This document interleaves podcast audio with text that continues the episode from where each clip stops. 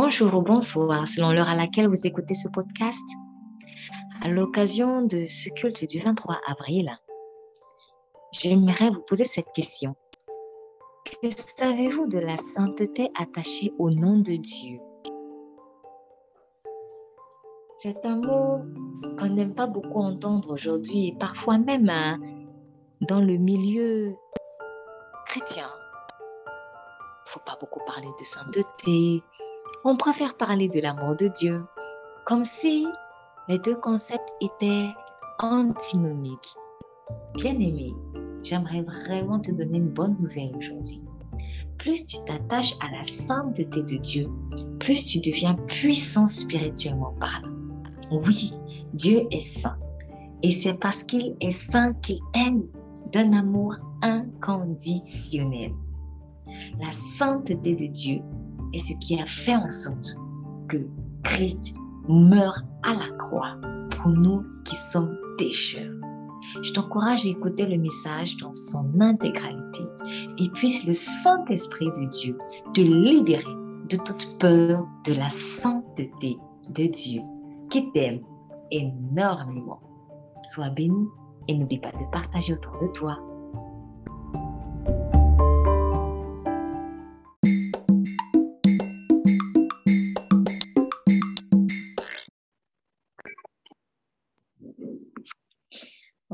Saint-Esprit de nous permettre d'être là au, en ce culte de samedi 23 avril. Dans le livre de, euh, de Lévitique, chapitre 22, dans le livre de Lévitique, chapitre 22,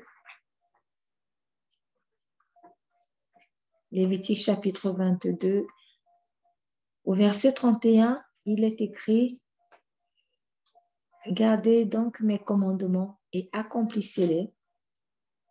Je suis l'Éternel et ne profanez pas mon saint nom. Et je serai sanctifié au milieu des enfants d'Israël. Je suis l'Éternel qui vous sanctifie, qui vous ai fait sortir du pays d'Égypte pour être votre Dieu. Je suis l'Éternel. Gardez dans mes commandements et accomplissez-les. Je suis l'Éternel et ne profanez pas mon saint nom. Et je serai sanctifié au milieu des enfants d'Israël. Je suis l'Éternel qui vous sanctifie, qui vous ai fait sortir du pays d'Égypte pour être votre Dieu. Je suis l'Éternel. Je me souviens que avant de connaître vraiment Jésus-Christ, euh, il y avait cette prière qu'on avait l'habitude de faire, que tout le monde connaît, hein, même ceux qui ne croient pas en Dieu forcément, mais qui l'ont entendu déjà au moins une fois. Notre Père qui es aux cieux, que ton nom soit sanctifié. Notre Père qui es aux cieux, que ton nom soit sanctifié. Et puis la suite. Je vais juste m'arrêter que ton nom soit sanctifié. Et alors que je récitais cette prière, je ne mesurais pas forcément le sens des mots. Parce qu'on m'aurait posé la question, et je pose aujourd'hui la question à celui ou à celle qui m'écoute. Qu'est-ce que cela veut dire que ton nom soit sanctifié? Qu'est-ce que cela implique en fait que ton nom soit sanctifié? Sanctifié, dans sanctifié, on a saint. Donc, et être saint, c'est ce qui est mis à part tout simplement. C'est-à-dire, tu reconnais que c'est pas dans la c'est pas dans le mélange avec les autres choses, avec des choses qui ne sont pas de la même valeur que ça. Voilà. Sanctifier, c'est, ah non, toi, Grèce, toi, tu as rien. Toi, tu as pas. Et ce à part-là, en fait, c'est une place honorable. C'est une place de respect. C'est une place de grande valeur. C'est une place devant laquelle on s'abaisse et c'est une place que tout le monde ne peut pas avoir, où tout, le monde n'a pas forcément accès.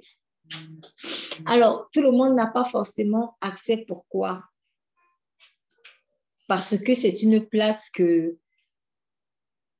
a priori, en fait, on mérite. A priori, qui est attachée à un statut particulier. C'est une place qui est réservée à une certaine personne précisément. Donc, quand on dit à une certaine personne ou à certaines personnes selon les cas, donc quand on dit que ton nom soit sanctifié, c'est que, premièrement, je reconnais que le nom de Dieu, ce n'est pas n'importe quel nom. Il faut que vraiment dans mon cœur, dans mon âme, en âme et conscience, je réalise que son nom n'est pas un nom profane. Son nom est un nom qui mérite le respect. Quand j'ai parlé tout à l'heure avec eux, avec la petite, j'étais vraiment, j'étais un peu amusée parce que je me suis dit, Seigneur, tu me fais un clin d'œil en fait par rapport au message. Et euh, c'était vraiment ça. C'était vraiment sanctifier le nom de Dieu, mettre à part son nom. Alors, pourquoi mettre à part son nom? Parce qu'en réalité, c'est toute sa personne qui doit être mise à part. C'est toute la personne de Dieu qui est mise à part. Or, le nom fait partie de l'identification d'une personne. Même dans le monde, quand vous faites des études de droit, en fait, ce sont des choses qu'on vous apprend. Quand vous arrivez dans la partie en droit euh, des personnes, en l'occurrence, euh, dans les chapitres qui concernent l'identification des personnes, on vous apprend que le nom fait partie des éléments d'identification d'une personne, comme par exemple le prénom aussi, le, euh, euh, le domicile, etc., etc. Donc, le nom fait partie de la personne de Dieu, comme de la personne de chaque être humain. Donc, quand on dit que ton nom soit sanctifié, en fait, ce n'est que la conséquence de ce que lui-même soit saint. Lui-même doit être mis à part. Lui-même doit être, il mérite la révérence en fait. Quand je, je respecte une personne, je ne fais pas n'importe quoi en fait avec cette personne et avec ses attributs. Quand cette personne, par exemple, arrive quand je lui parle, il y a une, une sorte de, alors, il ne faut pas que me euh, qu'on comprenne mal mes propos, mais vraiment, euh, il y a une sorte de, de distance respectueuse. Voilà.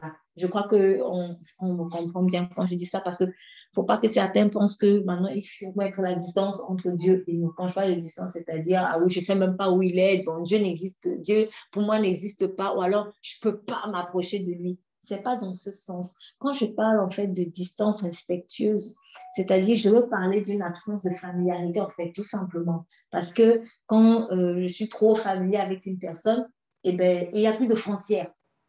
Voilà, c'est ça. Il n'y a plus de frontières. Je peux lui faire n'importe quoi, je peux dire n'importe quoi, je peux, euh, je peux même euh, voilà, je vais, donner un, un exemple d'une anecdote en fait qui, euh, j'avais écouté, avant de donner ma vie à que j'avais écouté cette anecdote qui m'avait à l'époque euh, amusé et après plus j'ai évolué, moins ça m'a amusé. Moins ça m'a amusé parce que j'ai trouvé vraiment là un véritable exemple de, d'absence de, frontières euh, qui puisse exister. Et surtout quand on est déjà en couple, on, on plus à cause, souvent, hein, souvent, à cause de la familiarité, on n'arrive plus à respecter en fait l'autre. Alors, c'est juste l'histoire, euh, euh, je ne sais plus exactement ce qui s'était passé dans, dans, ce couple. Euh, les détails m'échappent, mais je pense que c'était la femme qui reprochait à son mari voilà, une certaine attitude. Et je ne sais plus s'il avait, s'il avait pris quelque chose dans son plat. Ou... Bref, c'était je ne sais plus exactement, mais il avait eu une attitude euh, pour elle un peu trop familière. Bon, Pour elle, c'était une attitude un peu trop familière. Excusez-moi, je ne sais plus exactement quelle attitude c'était. En revanche, ce qui est un peu, euh, euh, moi qui m'a parlé dans, dans, cette anecdote, c'est que pour répondre, quand elle lui a dit, mais comment tu peux me faire des choses comme ça?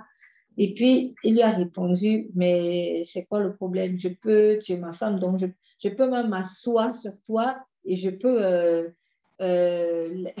excusez-moi, maman, c'est pas, c'est pas, c'est pas cool. Je peux m'asseoir sur toi et je peux même, euh, je vais dire les choses un peu gentiment et je peux même lâcher un gaz comme ça. En fait, ça ne fait rien. Je peux m'asseoir sur toi et voilà, et je, je libère comme ça.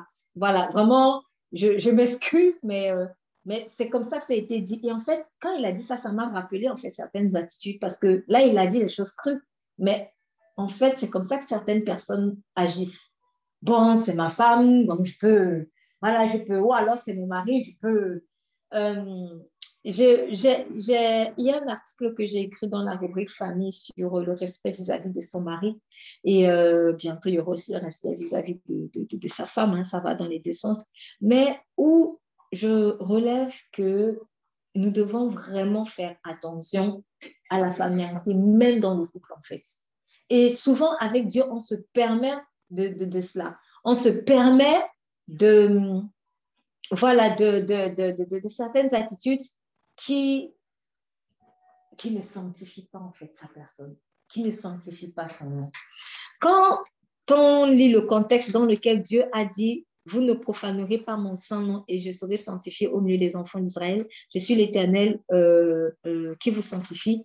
On vous lisez tout le chapitre lévitique, vous constaterez que il y a à plusieurs reprises, en fait, il parle de ça. Par exemple, dans le verset 2, il dit Parle Aaron, ses fils, qui s'abstiennent des choses saintes des enfants d'Israël et qui ne profanent pas le nom de ma sainteté dans les choses qu'ils me consacrent. Je suis l'Éternel. Donc, c'est-à-dire que quand quelque chose est consacré à Dieu, attention, en fait, à manquer de respect par rapport à cela. C'est-à-dire, même l'objet qui est consacré à Dieu, on ne doit pas, en fait, y manquer du respect. Il faut vraiment, euh, je ne sais pas si je peux dire, l'utiliser avec révérence pourquoi? Parce que ça appartient à Dieu.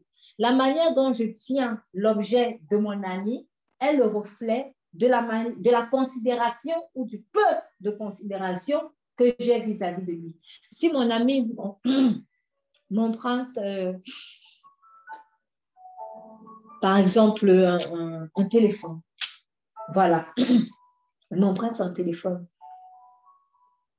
et que je je, vais avec chez moi, je, je, mange, je mets de l'huile dessus, bon, bon voilà, des, des, des, trucs comme ça. Et j'oublie que c'est un téléphone qui m'est emprunté par une personne que je suis censée respecter. C'est un peu bizarre. Je dirais même limite, de l'eau s'il vous plaît, je dirais même limite que je préférerais que l'huile tombe sur mon téléphone plutôt que ça tombe sur le téléphone de mon ami. Pourquoi? Parce que ce qui est à, à l'autre, je dois le protéger. Tout simplement. Donc, j'ai donné un exemple ici très simple, mais Dieu a parlé, merci.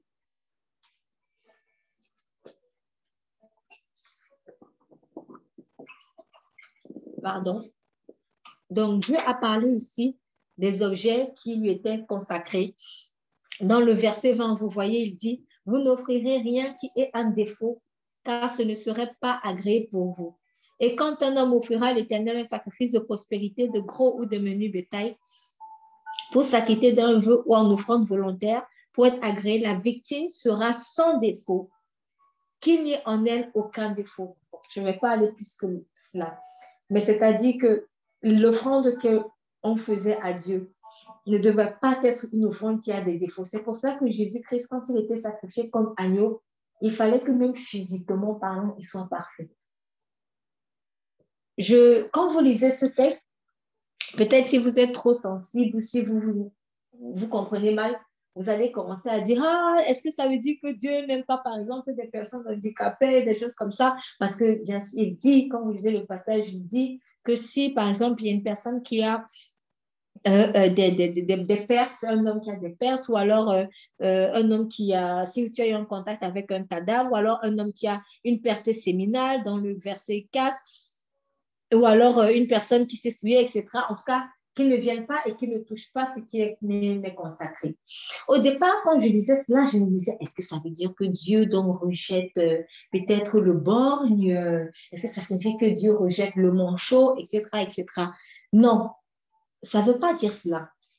En fait, j'ai compris ce que cela implique. J'ai compris que, en fait, Dieu est tellement saint que même le simple fait d'avoir en toi un défaut physique peut faire en sorte que tu brûles en sa présence. Je reprends ce que je dis. Dieu est tellement saint que en fait, nul ne peut tenir devant lui. À cause du péché, nul ne peut tenir devant lui. Et au-delà du péché, même le fait d'avoir un défaut physique, par exemple, si je suis bonne, rien que ça peut faire en sorte que je brûle devant, meurs devant sa présence. Pourquoi? Parce que la sainteté de Dieu, elle embrasse l'esprit, l'âme et le corps. C'est pour cela qu'il dit, si un homme a, par exemple, des pertes séminales, bon, c'est aujourd'hui, ce sont des choses qui peuvent arriver. Euh, excusez-moi, je vais parler encore très naturellement. Euh, si, par exemple, on, vous disait, si, par exemple, une femme a ses menstruations, on vous disait à l'époque, vraiment, gloire au Seigneur qu'il soit venu vraiment pour nous sauver. Euh, elle ne pouvait pas, elle était considérée comme souillée pendant un temps. Mais c'est-à-dire que Dieu est tellement saint que même la, moindre défaillance physique faisait en sorte qu'on ne puisse pas tenir dans sa présence. C'est pour cela qu'il était obligé que Jésus-Christ, parce que son sang est saint, soit versé. En fait, c'est pour cela. C'est pour cela, en fait. Dieu est tellement saint que le moindre défaut physique qu'on puisse avoir, c'est, elle peut nous empêcher, en fait, de tenir devant sa sainteté. C'est ça qu'il avait dit à Moïse que nous ne peut voir ma face et vivre. Dieu est extrêmement saint.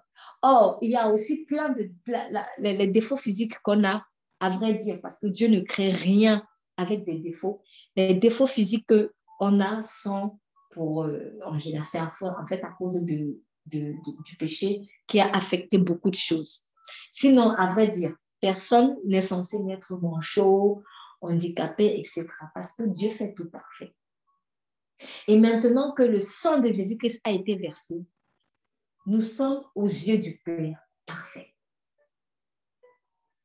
Voilà pourquoi euh, la perfection physique ne doit plus, ne doit pas même, c'est même pas plus, elle ne doit pas être aujourd'hui en plus elle ne doit pas être une obsession. Pourquoi? Parce que tu es déjà parfait pour le Père. Et que le Père ne pouvait pas supporter tout le temps qu'il s'est donné, plus longtemps, en fait, cette séparation. Aucun père normal, aucune mère normale ne peut supporter la séparation. Et notre Père l'a fait.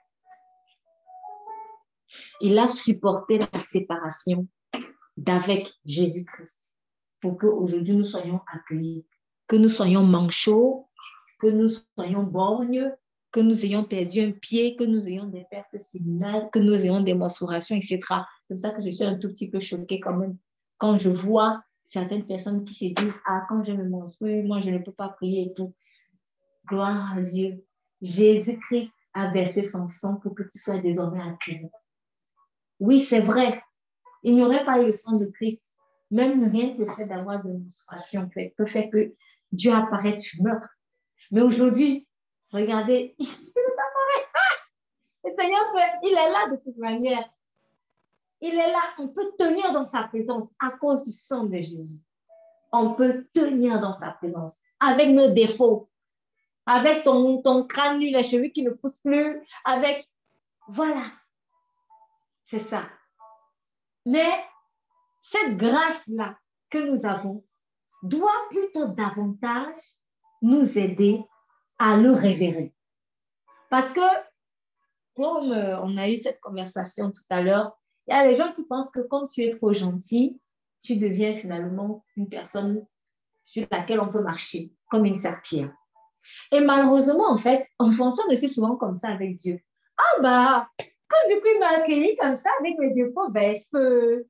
C'est freestyle, quoi. C'est la fête. Non, non, non, non, non. Au contraire. Au contraire. S'il t'a accueilli comme tu es là, c'est parce que Jésus a versé son sang. Donc désormais, quand Dieu te voit, c'est Jésus en fait qui voit. Il te voit au travers de Jésus. Donc, il te voit parfait au travers de Jésus. Si Jésus se retire, là, c'est chaud. Donc, Dieu me voit parfaite au travers de Jésus. Dieu m'accueille au travers de Jésus parce que le sang parfait de Jésus me couvre. Et ce qui veut dire que le principe de la sainteté de Dieu n'a donc pas été aboli. Non, il n'a pas été aboli. Donc, je dois continuer de marcher dans la sainteté, d'honorer sa sainteté. Donc, ah oui, Dieu m'a accueilli euh, avec ce défaut-ci, donc je peux aussi lui donner une offrande avec des défauts. Non, donne la meilleure offrande possible à Dieu. Donne-lui la meilleure offrande possible. Si j'ai deux sacs, un neuf, un d'occasion, que je dois en choisir un pour donner à Dieu, vaut mieux que je choisisse le neuf. J'ai juste donné un exemple là. C'est un exemple très très simple. Vous pouvez multiplier les exemples. Je ne dois pas donner à Dieu des miettes. Je dois lui donner la bonne part. Je dois lui donner les prémices. Je dois lui donner la première partie. Je peux encore aller plus loin. Je dois même lui donner tout. je dois lui donner tout. Parce qu'il m'a tout donné. C'est ça respecter en fait une personne. Est-ce que je reconnais que, Seigneur, tu n'es pas dans le profane, tu n'es pas dans le mélange. C'est pas le copinage, copinage. Non, mais tu, tu mérites d'être révéré. Tu es à part. Et toi aussi, quand je, je comprends qu'il est à part, lui aussi, il me met à part. Je vous constaterai que dans la vie d'un enfant de Dieu, le niveau où il révère Dieu est le niveau auquel on le, respecte, ou on la respecte. Quand quelqu'un dégage beaucoup de respect, observez bien sa vie et sa relation avec Dieu. Vous allez voir le rapport qu'il a avec lui. Un rapport de respect. Un rapport de respect. Le nom de Dieu est saint. Il est à part. Donc, c'est un mélange de mon Seigneur. Parce qu'il faut, il faut en arriver là. Quand on dit souvent, quand Jésus dit, ce n'est pas ce qui diront Seigneur, Seigneur. Pourquoi? Parce que le Seigneur, Seigneur est devenu aujourd'hui un, mot. Mais si vous voulez comprendre la, la, la, profondeur, en fait, du mot Seigneur, bon, déjà, il faut demander au Saint-Esprit parce que c'est lui qui est le meilleur révélateur de la vérité. Mais moi, j'ai eu un tout petit peu, je dirais un tout petit peu parce que tout ce que fait l'homme ne peut être qu'une pâle copie, en fait, de ce que fait Dieu. Mais quand vous voyez, par exemple, des, comment fonctionnaient les, rois avant, bon, nous sommes en France, je parle par exemple de France. Donc, quand vous voyez des, dans les documentaires ou dans des films, euh, même pas seulement en France ou ailleurs, hein, regardez un peu comment traitaient les rois. Quand on disait Seigneur, ah, mon Seigneur, bienvenue, mon Seigneur, franchement, moi, en tout cas, quand moi je vois comment traiter les présidents, moi je dis ça, c'est rien. Aujourd'hui, même les présidents ne respectent même pas. moi, je pense que c'est pas, mais peut-être à part le gars de corps hein, et quelques personnes, mais il n'y a pas cette révérence, en fait, qu'on voyait chez les seigneurs. Et c'est en fait au travers de ça que j'ai commencé à comprendre, ah mais oui, et je comprends pourquoi les Juifs ont aussi lapidé Jésus. Parce que un Seigneur, celui-ci qui est né. on, a, on, a même, on a même nettoyé avec les couches. Et il vient dire, je l'appelle Seigneur. En fait, c'est parce qu'eux, ils comprenaient un tout petit peu ce qu'implique Seigneur. Parce que tu ne pouvais pas entrer chez Hérode comme ça. Et peut-être Hérode, ce n'était pas le genre qui allait facilement se prendre des, se prendre des bancs de, foule. Je n'ai rien contre les bancs de foule, attention. Mais je veux dire qu'aujourd'hui, euh, euh, beaucoup de, de, nos gouvernants essayent pour essayer aussi de casser euh, la distance, parce que ça peut aussi être mal, la distance qu'il y a avec le peuple. Donc, on essaye d'aller vers le peuple, on parle et tout ça. Et ça, c'est, moi, je trouve que c'est une très, très bonne chose. malheureusement, certaines personnes, elles en abusent. Elles en abusent, en fait. Donc, elles se disent que ah, ben oui, bon, à force peut-être de venir vers nous, on, voilà, on peut lui dire n'importe quoi, on peut lui parler n'importe comment, et voilà. Tu peut-être de parler comme ça, le Seigneur. ça allait être compliqué, en fait. Ça allait être très compliqué pour toi. Il faudrait peut-être, enfin, pour ceux qui peuvent, moi, je vous invite à aller voir comment traiter les rois. Mais même ça, là, ce n'est qu'une pâle copie de comment, en fait, la Seigneurie qui est attachée à Dieu. Mais c'est juste pour qu'on puisse mieux prendre conscience de ce que signifie Seigneur. Dans, dans certaines contrées, euh, certaines contrées, comme par exemple en Afrique, je peux parler de ça parce que ça j'ai vu, quand vous voyez comment on traite les, certains chefs de village, parce qu'en fonction aussi des, des localités, c'était pas ça. Donc, euh, certaines localités, le chef du village, bon, c'était comme, c'était comme on traite certains gouvernements aujourd'hui, on ne respecte même pas beaucoup. Mais dans d'autres, ils ont gardé vraiment cette référence-là. Donc, quand le chef arrive, waouh, c'est, c'est, c'est, euh, c'est fort. Tu sais que le chef arrive, en fait. Et il y a vraiment un respect qui lui est attaché. Après, ce que je reproche aussi, c'est que dans, dans certains cas, c'est plus un simple respect, c'est carrément de la peur. On a vraiment peur. Et c'est pas ce que Dieu veut. Mais au-delà de, de, de, cela, il y a vraiment un, on, sait que ça, c'est le chef, ou alors ça, c'est la chaise du chef. Du coup, ou ça, ça appartient au chef, on ne traite pas ça n'importe comment. Et quand vous voyez ça, enfin, moi personnellement, en tout cas, ça m'a aidé à percevoir un tout petit peu, un tout petit peu, je dis bien un tout petit peu parce que, à vrai dire, il n'y a que le Saint-Esprit qui peut t'aider à percevoir ça avec perfection. Donc, ça m'a aidé en voyant un peu comment on traitait ces seigneurs à comprendre la révérence que, euh, euh, qui est attachée au nom du Seigneur Jésus. Donc, aujourd'hui, c'est Seigneur Jésus, Seigneur Jésus. Ah, Seigneur Jésus, tu, tu, tu es éternel Trump. Ah, Seigneur Jésus, c'est lui, euh, je ne sais pas moi. Je, un petit. Ah, Seigneur Jésus, c'est n'importe quoi. C'est n'importe quoi. Seigneur Jésus, c'est n'importe quoi aujourd'hui. Et même quand des gens qui ne connaissent pas ce Seigneur Jésus, en fait, voient ça, donc ils ont l'impression, en fait, que Jésus, c'est rien. C'est pas Dieu. Ah bah oui, c'est normal qu'ils pensent que ce ne soit pas Dieu. Parce qu'on ne traite pas Dieu comme ça. Est-ce que dans ma vie, on sent la révérence que je donne au Seigneur Jésus. Et il dit aussi, vous, pourquoi m'appelez-vous Seigneur, Seigneur, et ne faites pas ce que je vous, euh, euh, je vous dis. Pourquoi? Parce que les seigneurs, en tout cas moi, donc je connais, quand je vois ces rois-là, les, etc., et que je vois un peu comment ça fonctionnait, que tes désirs soient des ordres, mon roi. On ne discute même pas. On ne discute pas. C'est Dès que le roi dit, ah, boum, allez, tout le monde se met, vous vous débrouillez, mais vous mettez l'ordre du roi en discussion. Parce que le roi parlait. Donc, quand le roi disait quelque chose, tu ne pouvais pas discuter. Mais comme Dieu est bon, ben, on se dit, bon, quand il m'a accepté avec mes défauts, en tout cas, Dieu ne m'a mis ça comment je suis. Hein. Voilà, c'est des choses ça. Ah, Dieu ne m'a mis ça comment je suis. Il fallait, faut tenter de dire ça à un Seigneur humain. Essaye, c'est ta vie qui est en jeu. Voilà pourquoi, quand par exemple vous voyez euh, comment les gens avaient peur de Nebuchadnezzar à l'époque, quand Nebuchadnezzar exigeait que on, raconte son rêve et tout ça, mais les gens avaient peur de se prononcer en fait. Si je lui dis des bêtises, mais c'est la mort. Pourquoi? Parce que déjà Nebuchadnezzar était méchant. fait, ce côté-là, il faut le reconnaître. Nebuchadnezzar était méchant. Mais au-delà de la méchanceté, parce que tous les rois n'étaient pas méchants, c'est le roi. C'est le roi.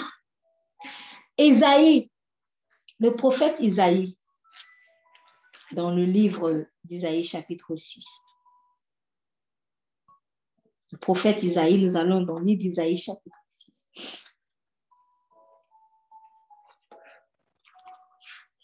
Isaïe chapitre 6.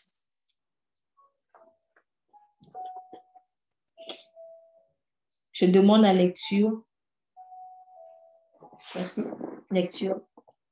L'année de la mort du roi Ozias, je vis le Seigneur assis sur un trône très élevé et le pan de sa robe remplissait le temple. Des séraphins se tenaient au-dessus de lui. Ils avaient chacun six ailes, deux dont ils se couvraient la face, deux dont ils se couvraient les pieds et deux dont ils se servaient pour voler. Ils criaient l'un à l'autre et disaient Saint, Saint, Saint est l'Éternel des armées. Toute la terre est remplie de sa gloire. Les portes furent ébranlées dans leur fondement par la voix qui retentissait, et la maison se remplit de fumée. Alors je dis, Malheur à moi, je suis perdu, car je suis un homme dont les lèvres sont impures. J'habite au milieu d'un peuple dont les lèvres sont impures, et mes yeux ont vu le roi, l'Éternel des armées. Mais l'un des séraphins vola vers moi, tenant à la main une pierre ardente qu'il avait prise sur l'autel avec des pincettes. Il en toucha ma bouche et dit, Ceci a touché tes lèvres, ton iniquité est enlevée et ton péché est expié. J'entendis la voix du Seigneur disant, Qui enverrai-je et qui, marcherait, qui marchera pour nous? Je répondis, Me voici, envoie-moi. Il dit alors, Va et dis à ce peuple, Vous entendrez et vous ne comprendrez point, vous verrez et vous ne saisirez point. Rends insensible le cœur de ce peuple, endurcis ses oreilles et bouche-lui les yeux. Pour qu'il ne voit point de ses yeux, n'entende point de ses oreilles, ne comprenne point de son cœur, ne se convertisse point et ne, et ne soit point guéri. Je dis, jusqu'à quand, Seigneur? Et il répondit, jusqu'à ce que les villes soient dévastées et privées d'habitants, jusqu'à ce qu'il n'y ait personne dans les maisons et que le pays soit ravagé par la solitude, jusqu'à ce que l'Éternel ait éloigné les hommes et que le pays devienne un immense désert et s'il y reste encore un dixième des habitants, ils seront à leur tour anéantis. Mais comme le térébinthe et le chêne conservent leur tronc, quand ils sont abattus, une sainte postérité renaîtra de ce peuple. Amen. Amen. Donc, Esaïe, nous sommes au chapitre 6. Donc, le prophète a commencé, quand on lit euh, chapitre 1 il avait déjà commencé à prophétiser. Donc, il avait déjà commencé à exercer quelque peu son ministère. Et il dit à la mort du roi Osias, il a vu le Seigneur sur un trône haut élevé. Donc, voilà déjà une première chose. Notre Dieu, le Dieu en qui nous croyons, son trône est haut. Il est haut. Il n'est pas là où je suis. Son trône est haut, au-dessus de moi. Donc, si quelqu'un ne comprend pas bien Seigneur, il faut qu'il comprenne déjà au moins, voilà les indices. Il, a, il est sur un trône. Oh, ce n'est pas n'importe qui qui s'assoit sur un trône. Ce sont les rois. C'est un roi. Ce n'est pas un préfet. Ce n'est pas un maire. Ce n'est pas un président de république. Ce n'est pas un roi humain. Son trône, donc c'est un roi. Donc nous sommes dans un royaume. C'est un roi dont le trône est haut. Parce que le roi humain, son trône est aussi haut à ce terre où moi je suis. Ce qu'on peut en faire à la limite, nous les humains, c'est que quand on fabrique le trône du roi, on le peut mettre peut-être sur une estrade, voilà, pour essayer de faire montrer un peu qu'il est au-dessus.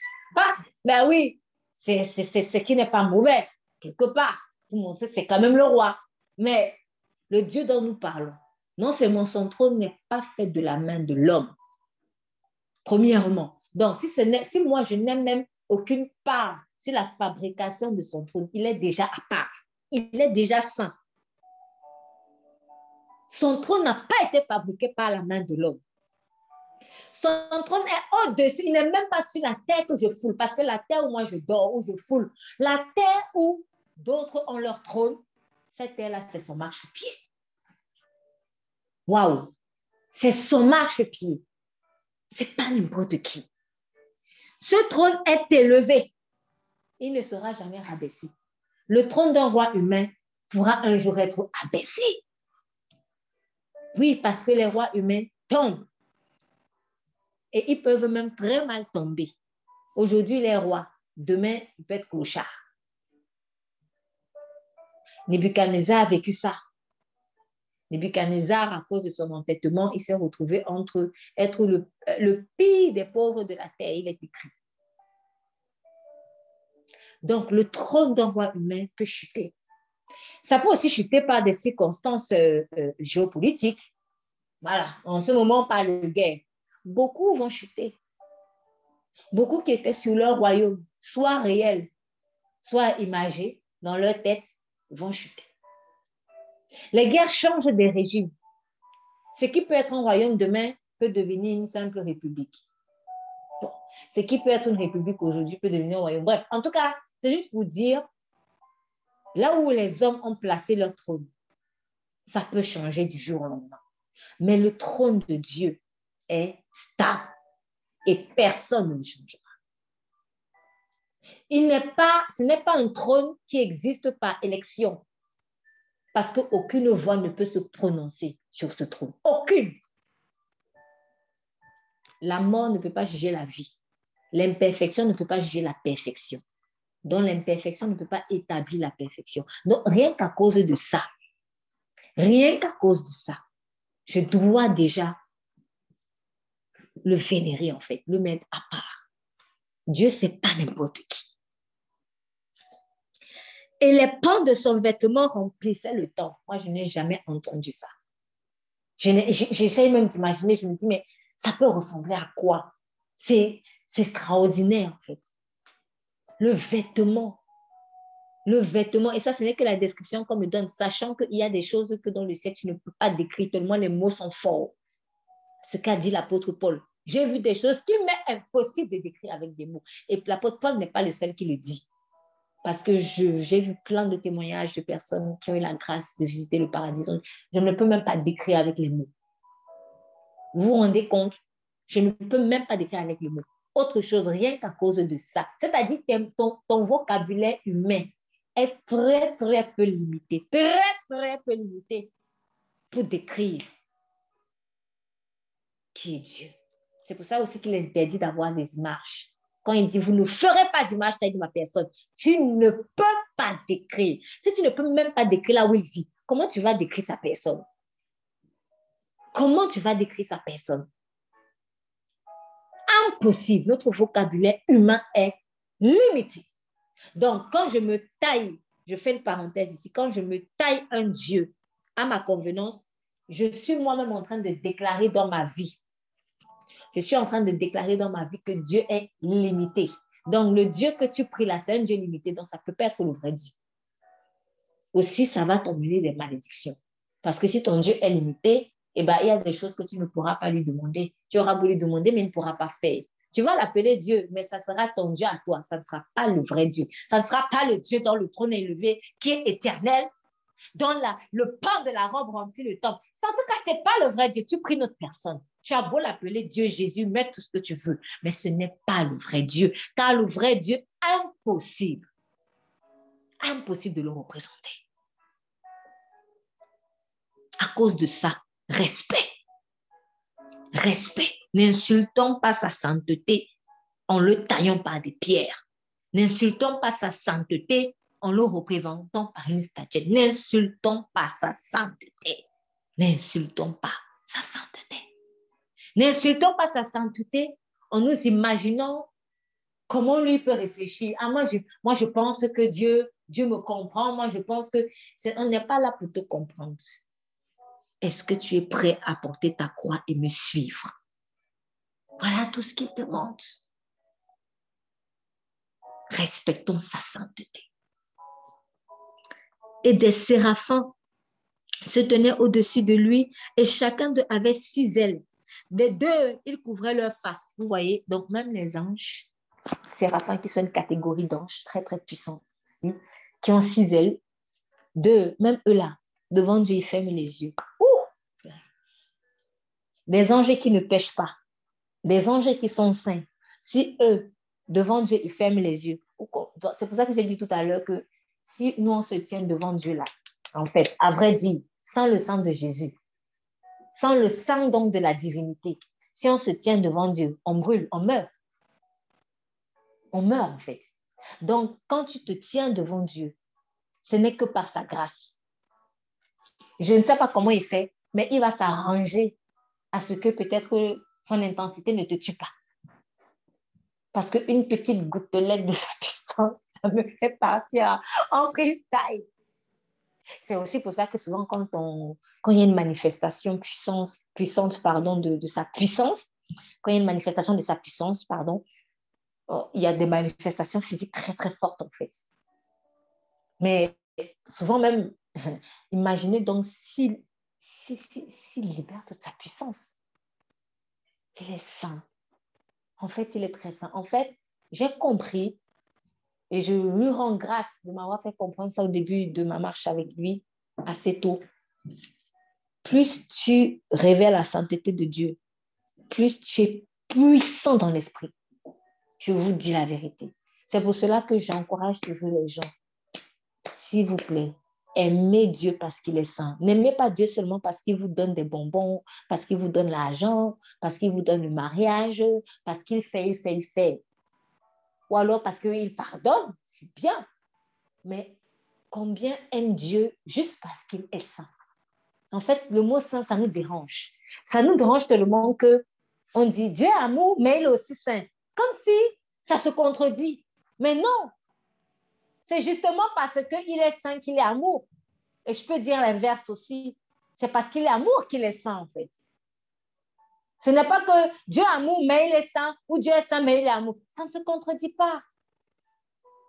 C'est parce qu'il est saint qu'il est amour. C'est parce qu'il est saint qu'il est amour. Donc, ça traduit tout simplement une mauvaise interprétation de l'amour, en fait. Nous avons une mauvaise façon de voir l'amour aussi, on la dissocie de la sainteté de Dieu. J'aime l'amour de Dieu, mais j'aime pas sa sainteté. en fait, tu n'aimes pas l'amour, tu aimes la prostitution. C'est pas l'amour, c'est de la prostitution que tu aimes, sans savoir. Donc, qui aime Dieu dans son amour, aime la sainteté de l'amour de Dieu. Le mettre à part. Et ils avaient donc deux ailes pour se couvrir la face, deux dont ils se couvraient les pieds, deux, avec lesquels ils volaient. Pourquoi? Parce qu'ils étaient dans la présence sainte de Dieu. Il fallait qu'ils se couvrent la face, il fallait qu'ils se couvrent les pieds. Ça me fait un peu penser à, Moïse, à qui Dieu a dit, lorsqu'il a parlé dans le buisson, Adam retire tes souliers, car celui est un lieu saint. Celui est un lieu saint. Dieu est saint. Dieu est saint. Et ils criaient l'un à l'autre et disaient, Saint, ah ben Saint, Saint, Saint est l'éternel des armées. Saint, Saint, Saint est l'éternel des armées. Toute la terre est remplie de sa gloire. Parce qu'en fait, quand on voyait la robe du Père qui était en train de remplir le temple, c'était la terre qui était remplie de sa gloire. Saint, saint, saint est l'éternel des armées. Aimons Dieu parce qu'il est saint. Aimons-le aussi parce qu'il est saint. J'ai même envie de dire, aimons-le d'abord parce qu'il est saint. Il est à part. Donc, quand je veux comprendre comment Dieu fonctionne, quand je veux comprendre ce que Dieu me dit, il faut d'abord que je me place à part. Tant que je suis encore dans la confusion, là, dans le mélange, je ne peux rien comprendre. Voilà pourquoi il y en a beaucoup qui n'arrivent pas, qui ne s'abandonnent pas à Jésus, parce qu'ils veulent d'abord comprendre, mais dans le profane. Si je veux comprendre en fait le fonctionnement de Dieu, il faut que tu sortes du profane, il faut que tu te mettes à part. Et pour ça, il n'y a que lui qui peut te mettre à part. Donc, tu dois dire, Seigneur, mets-moi à part. Sanctifie-moi. Et quand tu vas me sanctifier, c'est dans le bain de la sainteté que je vais comprendre ce que tu, tu dis que je vais comprendre où tu m'emmènes, bref, que je veux comprendre ton fonctionnement. Tu ne peux pas comprendre le fonctionnement de Dieu dans le profane. C'est impossible. Dans la familiarité, dans le, dans le mélange, dans le, on essaie de comprendre Dieu avec notre vieux système du monde dont on n'a pas encore été libéré. Ça, c'est impossible. Si tu veux comprendre Dieu, laisse-toi être mis à part. Laisse-toi être mis à part.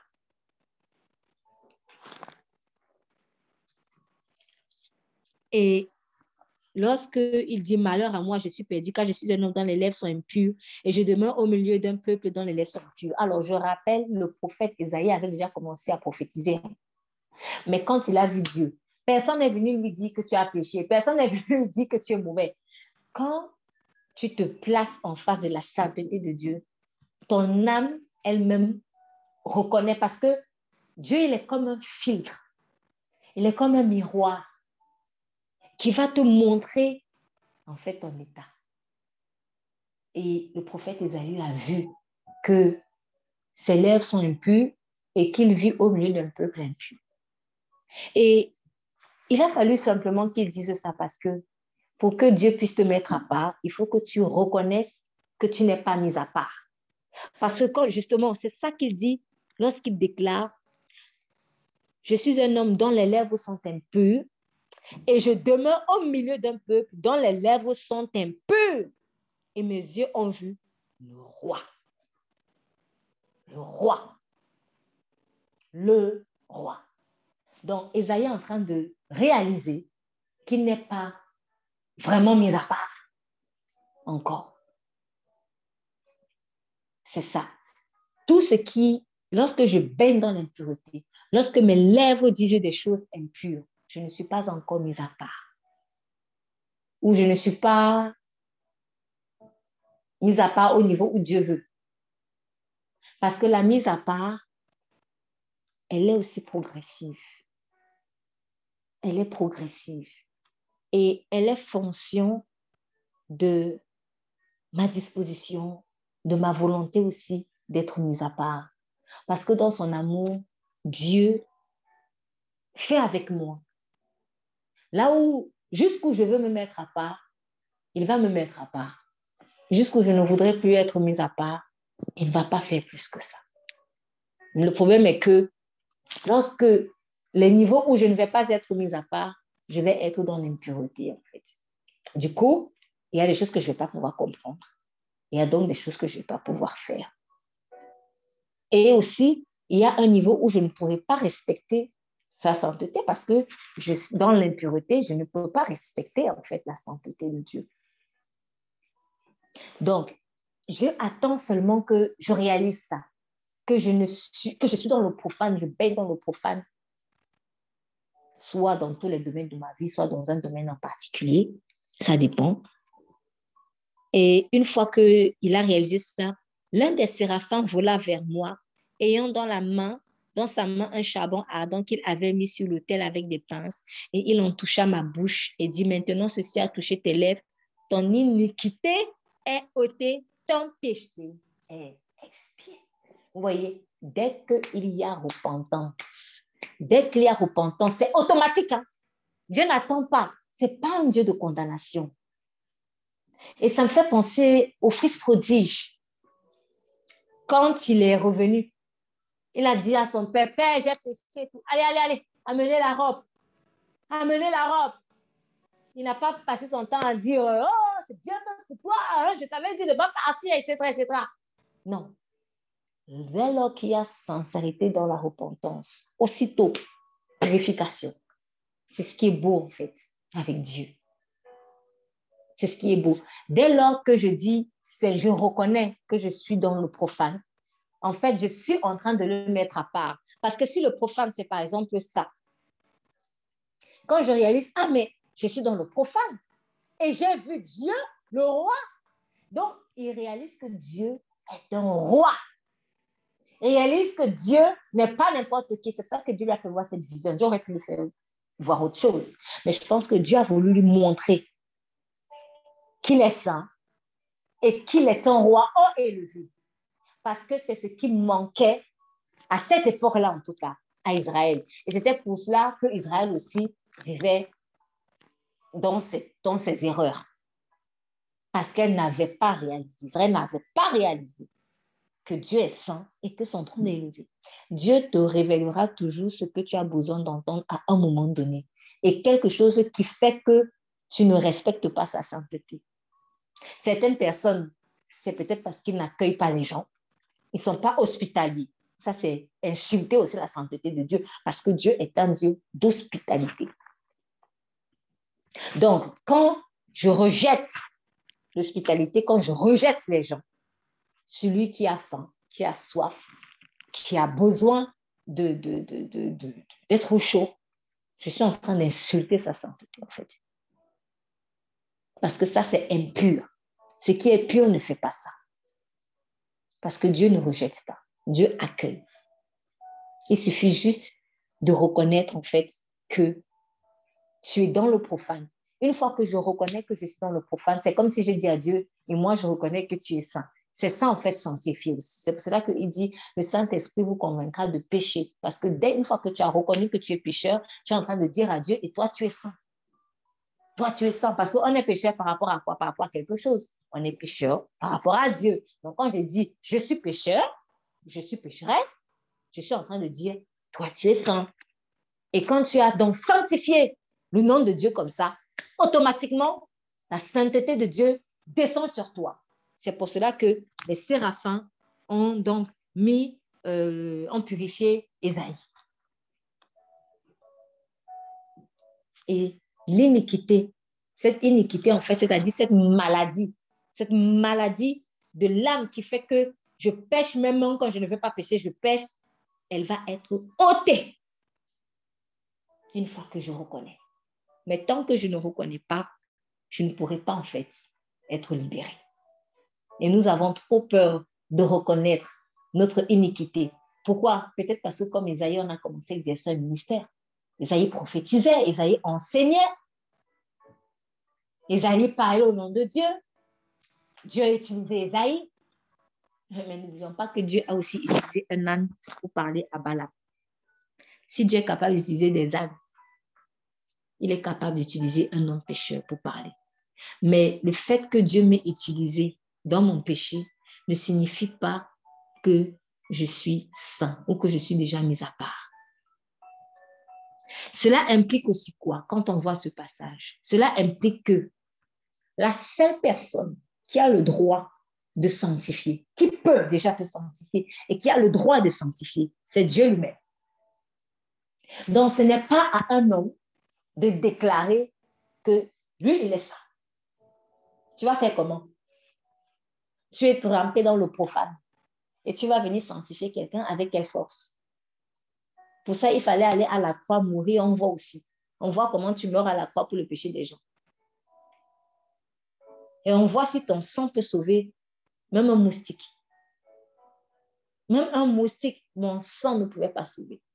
Donc, aucun homme ne peut sanctifier un autre homme. Aucun homme qui était infecté par le venin du péché ne peut sanctifier un autre homme. Donc, aucun homme ne peut déclarer un autre homme saint. Ça, c'est une insulte. C'est que là, tu es dans un autre royaume. Donc, ton royaume à toi, ton royaume à toi imaginaire, avec ton roi, avec ton Dieu à toi, mais qui n'est pas en tout cas le Dieu de ce passage. C'est pas ce Dieu-là. Voilà pourquoi il nous arrive toujours des choses un peu bizarres et après on va courir à lui, on se dit, mais Dieu, Dieu, mais en fait, tu ne pries pas le vrai Dieu. Ce n'est pas le vrai Dieu, c'est un Dieu que tu t'es imaginé. Tu lui as donné le même nom, mais ce n'est pas le même Dieu. Deux personnes peuvent s'appeler Albert, mais n'ont pas la même personnalité. Donc, euh, il y a beaucoup de gens qui s'appellent Jésus aussi. Hein. C'est vraiment leur nom, mais ce n'est pas Jésus qui m'a sauvé. Donc, je peux donner le nom de Jésus à quelque chose, ou je peux m'imaginer un Jésus, mais qui n'est pas le vrai Jésus qui sauve véritablement. Donc, aucun homme ne peut sanctifier un autre. Celui qui fait ça, il est en train de se mettre en porte-à-faux avec Dieu. Aucun homme ne peut mettre à part un autre corps. Aucun. Aucun décret, aucun décret, fût-il ecclésiastique, ne peut mettre à part un autre homme c'est impossible. Pour ça, il faut que tu ailles à la croix. Tu meurs pour eux. Et pour ça, même si tu vas à la croix, tu meurs pour eux. Il faut que ton sang soit sans péché. Si même à un an, tu avais menti, c'est fini. Il faut en parler. Il faut dire la vérité. Parce que beaucoup vont en enfer à cause de ça, malheureusement. Et le diable se frotte les mains à cause de ça. Et il ment aux gens en leur faisant croire que tu peux déclarer quelqu'un saint. Et une fois que la personne est déclarée soi-disant sainte, on commence encore à demander qu'elle intercède pour nous. Quel ange peut intercéder pour toi? Même si un ange pouvait intercéder pour toi. Même si un ange pouvait intercéder pour toi. Un saint pécheur, non. Parle directement à Dieu. Adresse-toi directement à lui. C'est lui qui a la clé. Il n'y a pas de godasse au ciel. Je me souviens que Dieu me disait tout le temps ça. Aujourd'hui, je peux dire que Dieu me disait parce que je ne savais pas quelle était cette voix qui me parlait. Et en fait, les godasses, euh, à l'époque, à mon époque, euh, c'était un peu une façon de parler de la corruption. C'est-à-dire, je veux entrer dans, je veux travailler dans tel ministère. Ah, il faut que je trouve un oncle qui travaille aussi là-bas. C'était comme ça. Et, du coup, les gens, pour légitimer et vulgariser ou banaliser en fait la corruption, ils appelaient cela les godasses, c'est-à-dire les tuyaux, la personne par qui tu vas passer pour avoir soit le travail, soit le concours, soit entrer dans cette place, dans cette école, etc. Et à chaque fois que euh, on venait me proposer de, de, de, passer par des circuits comme ça, ou de, de, faire ou d'aider quelqu'un à passer par un circuit de corruption comme ça. Il y avait toujours cette voix dans mon cœur très forte qui disait, il n'y a pas de godasse au ciel. Et ça me retenait à chaque fois, il n'y a pas de godasse au ciel. Et moi aussi, je disais à la personne, il n'y a pas de godasse au ciel. Dieu est merveilleux parce que je ne me connaissais même pas encore vraiment. Et c'est quand j'ai donné vraiment ma vie au Seigneur qu'il a commencé à me rappeler ces petites choses. Pour me dire, je te cherchais. Je te cherchais. Je te cherchais. Il n'y a pas de godasse au ciel. Il n'y a pas d'intermédiaire. que oui, telle personne prie pour moi, telle personne prie pour moi. Ça n'existe pas. Adresse-toi directement à Jésus-Christ. Si intermédiaire il y a, il n'y a que Jésus. Il est l'intermédiaire et il a encore la vie, la destination finale. C'est ça qui dit que je suis le chemin. Le chemin, c'est pour aller quelque part. Donc, le chemin, c'est le moyen. Et Jésus dit, je suis la vie. Tu prends le chemin de la vie. Donc, Jésus est à la fois le moyen et la destination finale. Donc, si je ne suis pas dans ce sillon-là, je ne suis pas dans sa sainteté. Oh, seuls ceux qui seront saints à ses yeux, selon ses critères, pas selon nos critères à nous, mais seuls ceux qui auront emprunté en fait son chemin saint, ce sont ceux-là qui seront sauvés. Donc, n'essayons pas de fabriquer des chemins à notre manière. Il n'y a pas de godasse au ciel. Il n'y a pas de falsification au ciel. Il n'y a pas, on ne va pas au ciel avec les moi, je pense que. C'est pas, c'est pas la philosophie. c'est pas ça. Si tu veux exister, si tu veux exister, la vraie existence, c'est le Saint-Esprit de Dieu. Donc, lorsque certains ont dit je pense donc je suis, moi je dirais tu marches selon le Saint-Esprit, donc tu suis, tu es. ok, on va dire ça comme ça. Je marche selon le Saint-Esprit, donc je suis. Ce n'est pas que je pense donc je suis. Je marche selon le Saint-Esprit donc je suis. Parce que celui qui marche selon le Saint-Esprit sera un milliard de fois plus intelligent que celui qui ne marche pas. Parce qu'il y a des choses que celui qui ne marche pas par l'Esprit ne comprendra jamais avec tous ses diplômes. Mais celui qui marche dans l'esprit, en fait, il le comprendra. Voilà pourquoi euh, Nebuchadnezzar et Pharaon aussi avaient dit quelque chose comme ça, les gars de Joseph, Nebuchadnezzar, les gars de Daniel, disaient, mais celui-là, il a l'esprit des dieux. Celui-là, il a l'esprit des dieux. Bon, lui, il adorait beaucoup de dieux, donc euh, il se disait c'était des dieux. Mais en tout cas, c'était pour dire à Daniel qu'il avait une intelligence supérieure. Et c'est ce qui est écrit dans la parole. Il avait une intelligence supérieure. Pourquoi? Parce que son intelligence était mise à part. Elle était sainte. Elle venait du Dieu saint. Donc, aimons, aimons la sainteté de Dieu. On va aller dans le livre de Luc.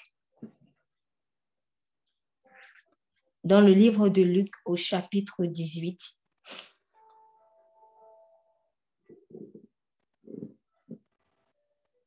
Luc chapitre 18.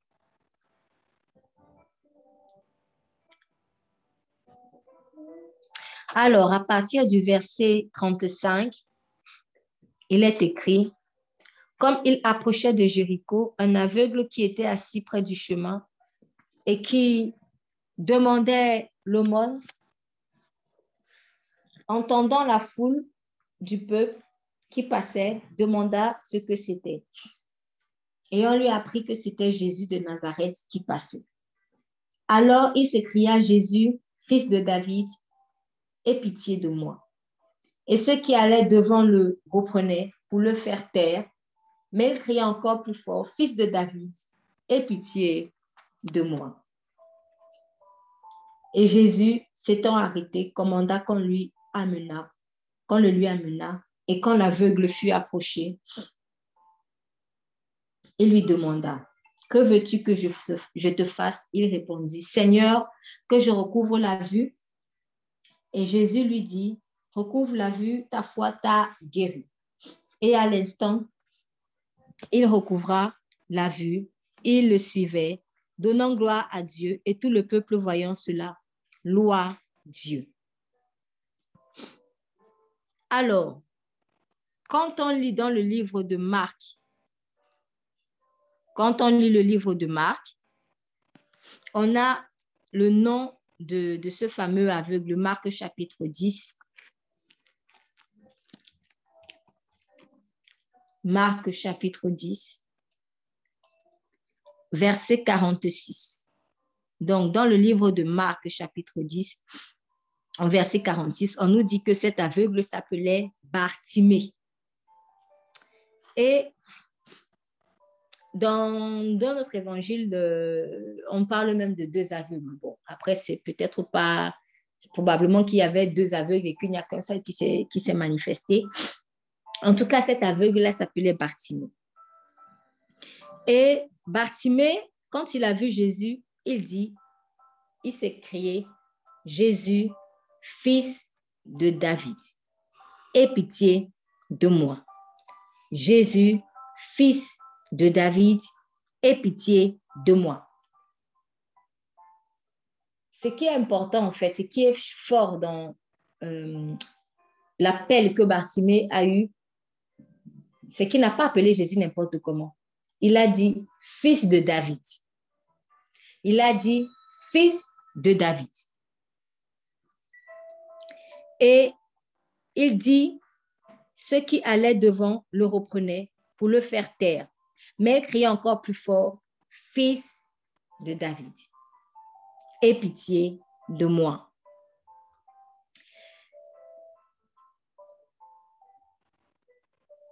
Bartimée avait reconnu en Jésus la royauté. Bartimée avait compris que Jésus n'était pas n'importe qui.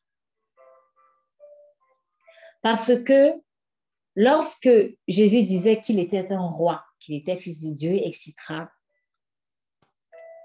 on l'a pratiquement maudit à cause de cela. Mais comme Bartimée l'a appelé fils de David, ça interpelle parce qu'on sait que David c'est un roi, donc euh, Jésus était venu dans son humanité, dans la descendance de David. Donc il est en train de dire à Jésus, je reconnais que tu es son roi. Et ça, ça touche. Ça, ça interpelle. Tu es un roi. Et il insiste comme ça. Il n'a pas dit ça une seule fois. C'est un peu comme s'il dit, il avait simplement dit roi Jésus. C'est comme s'il avait simplement dit roi Jésus. Et après, quand Jésus l'interpelle, il appelle encore Seigneur, je recouvre la vie, sachant que le Seigneur, là, ça n'avait rien à voir avec le Seigneur d'aujourd'hui.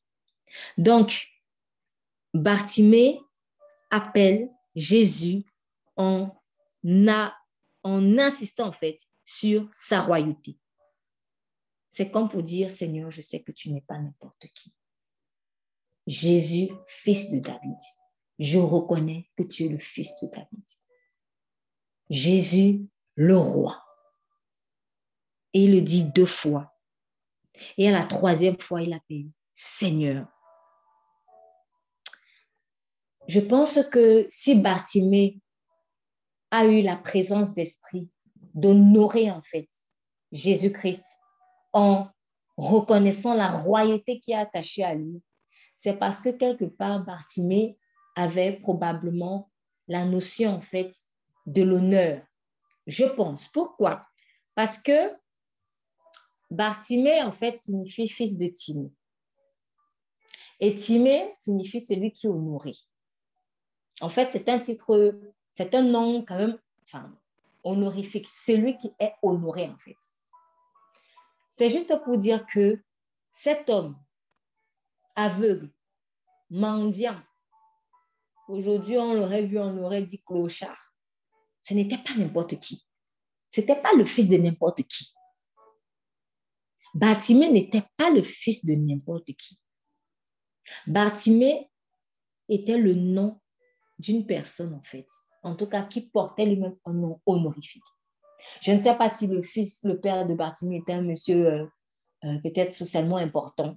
Il y a de fortes chances que, voilà, parce que vous avez des gens euh, qui, qui, qui, qui, sont à la rue alors que leurs parents sont, sont ont, beaucoup de moyens, en fait, pour des raisons, pour une raison ou pour une autre euh, euh, soit ils s'occupent pas de leur progéniture, soit parfois aussi il y, a des problèmes qui font que euh, la personne euh, vit comme si elle n'est pas issue d'une famille d'un rang social considérable. En tout cas, Bartimée avait, j'en suis convaincue, le sens de l'honneur. Il savait ce que c'est que honorer en fait. Il le savait et il l'a fait à Jésus. Et je suis sûre que le Seigneur s'est senti touché. Qui reconnaît que je suis le roi ici? Qui reconnaît? Il s'est tourné. Il s'est tourné. Qu'est-ce que tu veux? Alors, je ne dis pas que tous ceux qui n'ont pas appelé Jésus fils de David n'ont pas été guéris. Ce n'est pas cela. Non, ce n'est pas cela. Mais vous allez constater, en fait, en lisant la parole, qu'il y a des gens qui ont su toucher le cœur de Dieu à cause du respect, par le respect qu'ils lui ont, voué. Je prends le cas euh, de, cet homme, ce centenier euh, qui euh, avait dit à Jésus, je ne suis pas digne. Je ne suis pas digne en fait que tu entres chez moi. Mais dis seulement une parole. On va aller dans Matthieu 8, Matthieu 8.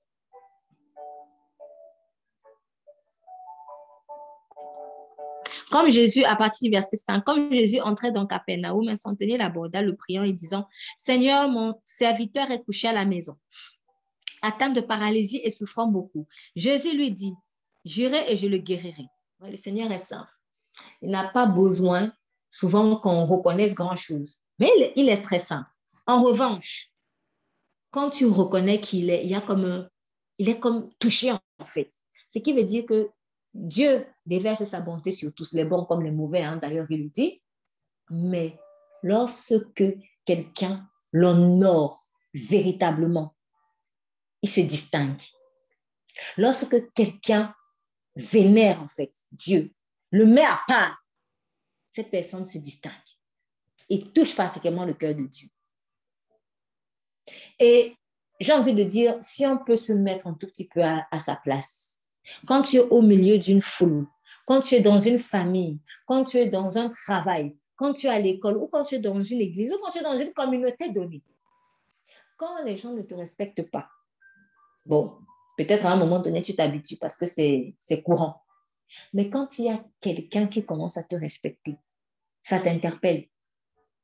Ça t'interpelle et tu as envie d'en savoir un peu plus sur la personne. Tu as envie de, de t'allier même avec cette personne. La moindre chose qu'elle va te demander, tu vas lui donner.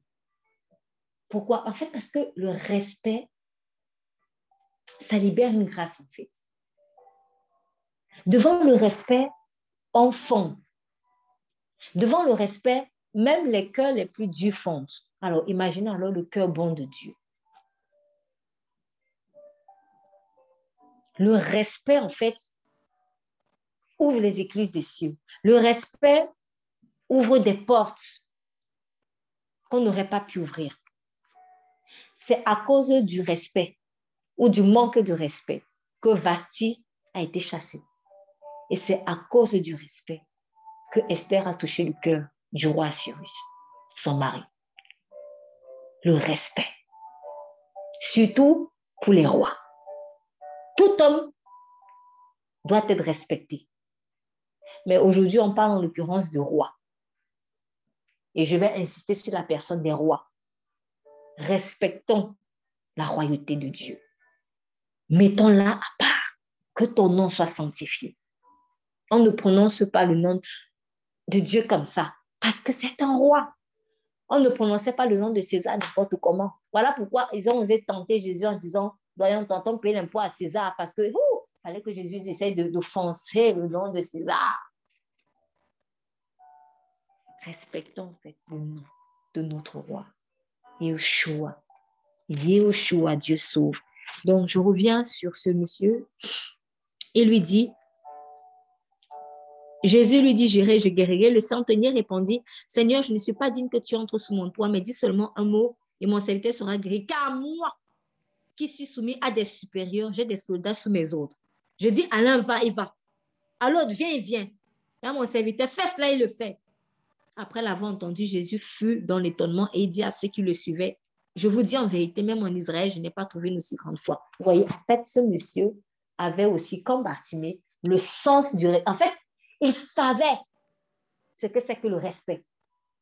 Parce que lui-même, c'est un chef. Et il, a juste fait le, parallèle. Voilà pourquoi je fais aussi le parallèle, en fait, avec les rois allemands quand je vous demande de jeter un peu un coup d'œil pour ceux qui ne savent pas comment respecter les rois avant. Ça peut aider à un tout petit peu comprendre ce que Dieu attend de nous vis-à-vis de lui. Donc, lui, il se dit, moi, je, suis un chef. Quand je dis à mon serviteur, fais ceci, il le fait. C'est-à-dire, en train de rappeler à Jésus, quand je dis à mon serviteur, fais cela, il ne discute pas, il le fait. Quand je dis à celui-là, va là-bas, il ne discute pas, il le fait. Alors, moi, je pense que si toi, tu dis une seule parole, ça va vite s'exécuter.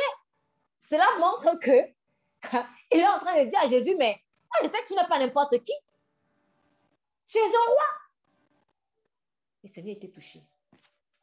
Donc, vous remarquerez qu'il y a un lien intime, profond, entre respect et foi.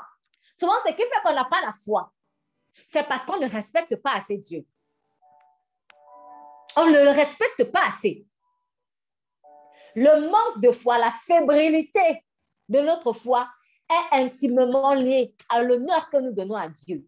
Parce que quand tu sais que Dieu est un roi, que ce n'est pas n'importe qui, que sa parole s'exécute. Non, la foi, elle va être, elle va être là. Et c'est comme ça que le centenier a réfléchi. Il dit, moi-même, quand je dis à mes serviteurs, lève-toi, va, ils ne se lèvent pas. Alors toi, moi, je crois que si tu dis seulement, guérison, ça va arriver. Parce que tu n'es pas n'importe qui.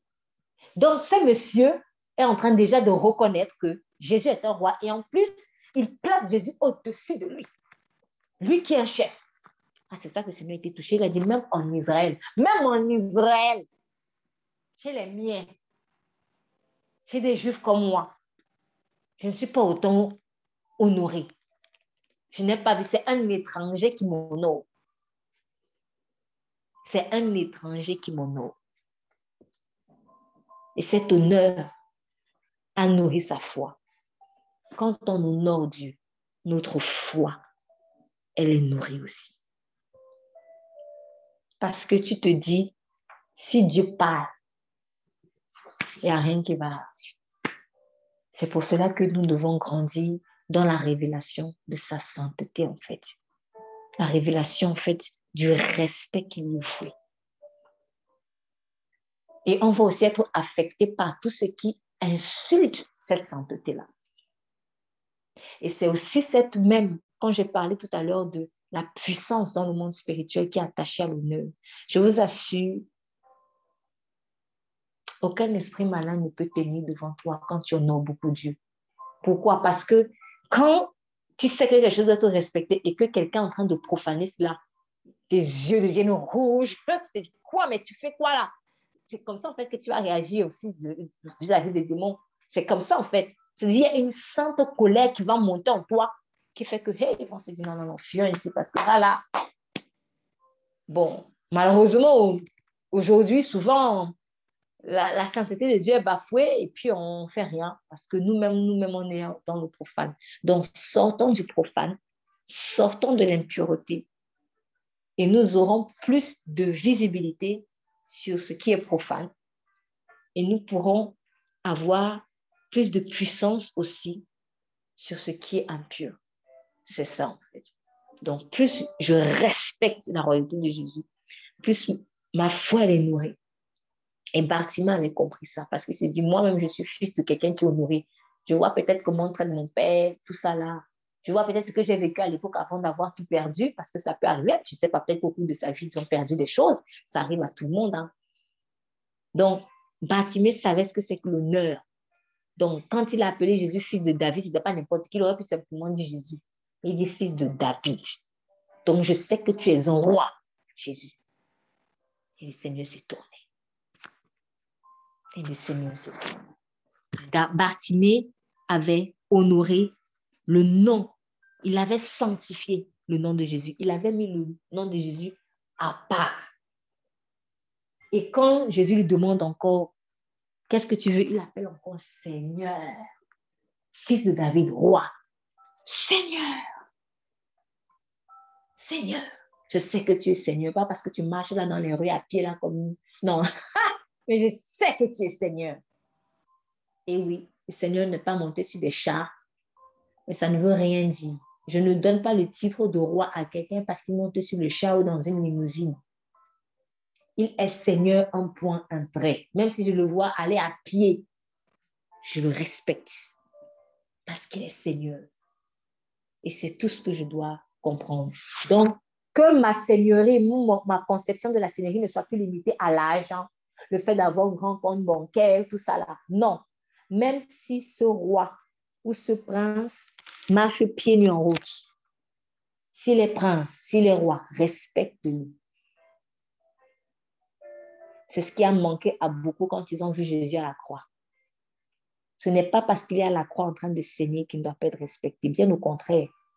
Là, il est en train de te montrer qu'il est tellement puissant, tellement saint, qu'il n'a même, il écrase la honte. Il écrase même la honte. Il n'a pas peur de se mettre dénudé pour te sauver. C'est toi qui es misérable avec tous tes apparats. Donc, honorons en fait la sainteté de Dieu. C'était mon message aujourd'hui. Respectons-le. Mettons-le à part. Jésus, ce n'est pas mon petit copain. Ce n'est pas parce qu'il a accepté d'être mon ami que je dois mépriser ça. Si c'est vraiment mon ami, je dois le respecter. Un ami ne se comporte pas avec un autre ami n'importe comment. Ce n'est pas parce qu'il a dit qu'il est mon père que je dois bafouer en fait sa sainteté. Parce que nous, quand, dès qu'on voit, dès qu'on entend père, on, on entend aussi familiarité. Non. Il est mon père. Il est mon ami. Il est mon époux. Il est le roi. Il est le roi. Vasti n'a pas pu faire la différence entre Assyrus le mari et Assyrus le roi. Ça lui a valu la déchéance. Si mon mari est le roi, il faut que j'honore chacune de ses casquettes. Esther a pu faire cette différence entre Assyrus son mari et Assyrus le roi.